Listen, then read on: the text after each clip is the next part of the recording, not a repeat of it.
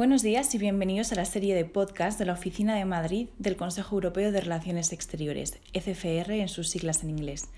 Borja Laseras, director de la oficina de ECFR en Madrid, relata su experiencia en su último viaje a Bosnia. He estado estos días en, Bosnia, no solo en Sarajevo, por supuesto, sino también en, Bosnia Este y la región del, Alto Valle del Drina, donde trabajé un par de años en, en Focha y Gorazde, que es la Bosnia más rural la sensación que hay en el, en el país a nivel de analistas políticos y también de,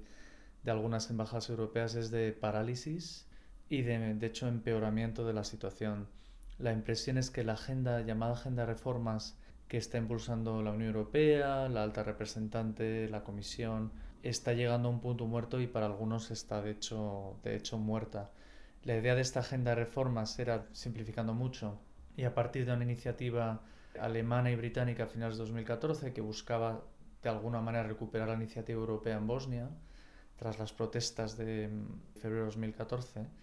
La idea era fundamentalmente aparcar las cuestiones políticas y constitucionales que se veían como muy difíciles de lograr resultados a corto plazo, incluida la reforma del sistema electoral previsto en la Constitución que discrimina a las minorías, tocar Dayton, el sistema de Dayton, no, era, no, no se veía como una opción realista y se, se, se, decidió insistir más en la perspectiva europea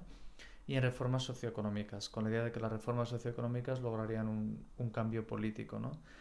Bien, la impresión es que casi tres años después, y ya con un acuerdo de estabilización en marcha con Bosnia, etc., eh, las sensaciones de parálisis y de que es, la, digamos, la misma rutina política en Bosnia de parálisis y, y, y enfrentamiento. ¿no? Los, datos, los datos que salieron hace poco más de un año de, de emigración de Bosnia son bastante preocupantes. Continúa la, la crisis estatal, es decir, la República Srpska, que es una de las dos entidades eh, constituidas por los acuerdos de Dayton y hoy de mayoría serbia, sigue insistiendo en, digamos, medidas dirigidas a la independencia y su líder, el presidente Milorad Dodik, tras una especie de referendo que llevó a cabo a finales de 2016, quiere llevar a cabo otro referendo sobre las instituciones estatales, en concreto sobre el sistema judicial. Las malas lenguas dicen que es por, sus, por los problemas de corrupción que tiene. Este referendo que tendría lugar el año que viene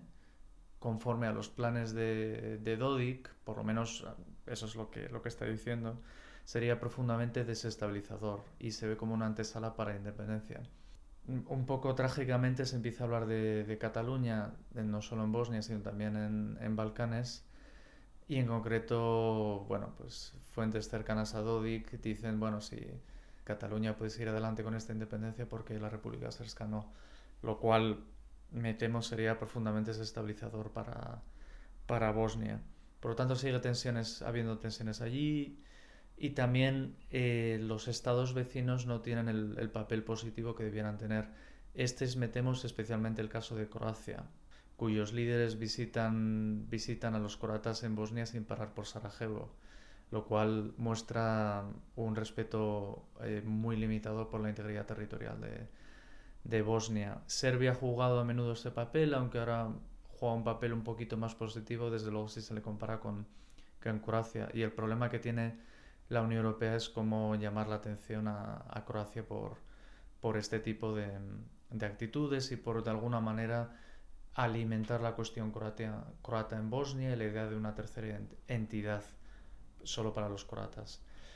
En cualquier caso, los dilemas para la Unión Europea siguen siendo básicamente los mismos. Bosnia no está preparada hoy día para una normalización política, pero tampoco para la ampliación. Y sin embargo, si no hay progresos en, la ampliación o, muere la perspectiva europea de, Bosnia, probablemente mm, los escenarios serían más negativos para este país, con lo cual la Unión Europea está atrapada en su propio dilema tiene que seguir insistiendo en la perspectiva europea de Bosnia, una perspectiva que en, tiempos de Brexit, crecimiento de la eurofobia, tensiones dentro de la propia europea, no es muy realista a corto o medio plazo, pero por otra parte, si muere esta llamada perspectiva europea de Bosnia, eh, me temo que incrementará el cálculo de las élites políticas y, los oligarcas para buscar otras alternativas y en cualquier caso seguir con su, con su política maximalista.